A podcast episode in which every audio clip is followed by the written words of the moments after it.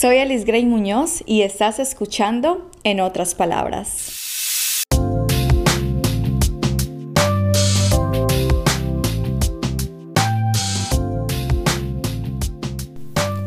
No lo puedo creer, estamos en el penúltimo episodio de esta serie. Hemos aprendido sobre la importancia de fortalecer nuestra relación con Dios y el impacto que tiene lo que hacemos en nuestro hogar. ¿Estás lista para continuar aprendiendo? La cuarta disciplina es fortalecerse por medio del crecimiento espiritual. Nosotras necesitamos ese algo interior dado por Dios, ya sea que estemos casadas o no, que seamos madres o no. Tiene que haber un motivador en nuestro corazón. De lo contrario, no nos transformaremos en las mujeres que Dios quiere que seamos. Si no hay nada dentro, sin el Espíritu Santo allí, no podremos seguir adelante. He aprendido que lo que nos mantiene frescas, estimuladas y motivadas en nuestra búsqueda es el crecimiento espiritual. Nuestro crecimiento espiritual en Jesucristo. El crecer para ser más como Él. Eso es lo que llena nuestro corazón, lo que lo fortalece. Además de ser nuestro Salvador, Jesús es nuestro modelo a seguir.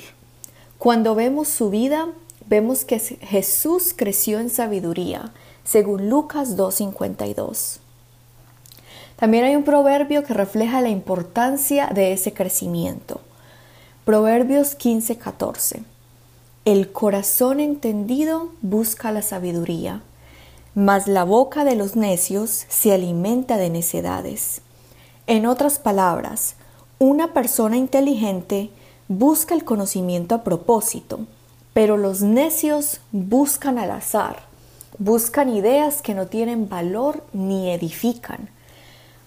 Ese siguiente consejo lo leí en un libro escrito por Elizabeth George y decía lo siguiente, ve y compra cinco carpetas, selecciona cinco áreas de tu vida en las cuales te gustaría ser experta y ponle una etiqueta a cada una de esas carpetas.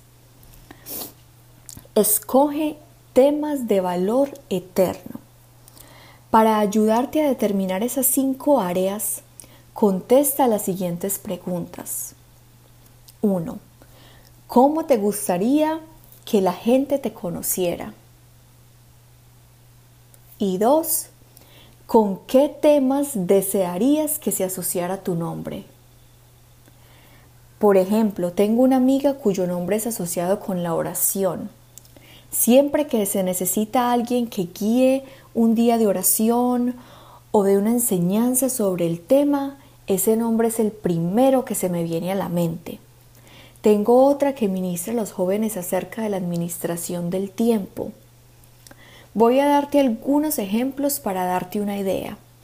Quisiera ser experta en hospitalidad, salud, crianza de niños, cuidado del hogar, en la santidad, en el dominio propio, la sumisión, la organización.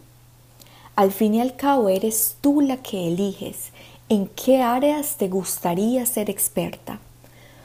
Después de todo, la preparación para el ministerio al cual Dios te ha llamado radica en ese tipo de crecimiento personal y espiritual. Consiste en llenarse primero para que tengas algo para dar a los demás. Pero lo más importante es leer la Biblia para ver de primera mano lo que Dios dice en cuanto a tus áreas de interés. Volviendo al versículo que mencioné al principio, Lucas 2.52, al crecer Jesús también crecía en gracia para con los hombres. Intenta esas maneras de mejorar tu relación con las personas. Cuida tu mente. Es inevitable. Nuestras acciones revelan nuestra actitud hacia las personas. Proverbios 23:7 dice, porque cuál es su pensamiento en su corazón, tal es él. Los pensamientos críticos, negativos y dañinos no solo van contra la palabra de Dios, sino que además producen acciones que son quejosas, negativas y dañinas. El crecimiento espiritual está fundamentado en Jesucristo y es fortalecido por su espíritu. El crecimiento espiritual es ayudado por metas específicas. Tener metas es importante porque proveen un enfoque, brindan la oportunidad de evaluar en términos numéricos. Pero ¿cómo? El establecer metas que son específicas te ayudan a moverte en la dirección que quieres ir. Entonces, cuando se trata de establecer metas, aléjate de lo impreciso. La meta de ser una mujer de Dios o de caminar con Dios es difícil de medir, es mucho mejor ser específica. Contesta la pregunta, si, si tu meta es ser una mujer de Dios, pregúntate a ti misma, ¿qué hace una mujer de Dios? Y deja que esa respuesta te dé comportamientos específicos que se puedan medir, como por ejemplo determinando un tiempo de oración o un libro de la Biblia para estudiar. Las metas también dan ánimo. Cuando termina la semana, el mes o el año, quizás alguna vez hayas preguntado, pero pues ¿qué he hecho? ¿Qué, qué hice esta semana? O ya, ya se va a acabar enero, ¿qué he hecho en este mes? Pero te garantizo que si tú comienzas a notar tus metas específicas, vas a poder empezar a llevar una cuenta de tu progreso y ver el crecimiento que has logrado en cierta área, celebrarlo y darle las gracias a Dios por eso va a hacer toda la diferencia. Te va a dar motivación, te va a alegrar y eso va a permitir que tú continúes cumpliendo esas metas que te pones, paso por paso, porque a veces es un proceso. Nosotros deseamos de ser expertas o que todas las cosas nos lleguen instantáneamente, pero debemos aprender que todo con Dios es un proceso, es algo de todos los días, es algo que abonamos día a día con la oración, con la lectura de la palabra. Después de haber establecido entonces algunas metas específicas, tendrás que empezar a tomar las decisiones correctas si quieres alcanzarlas. Lo que escojas debe basarse en las prioridades.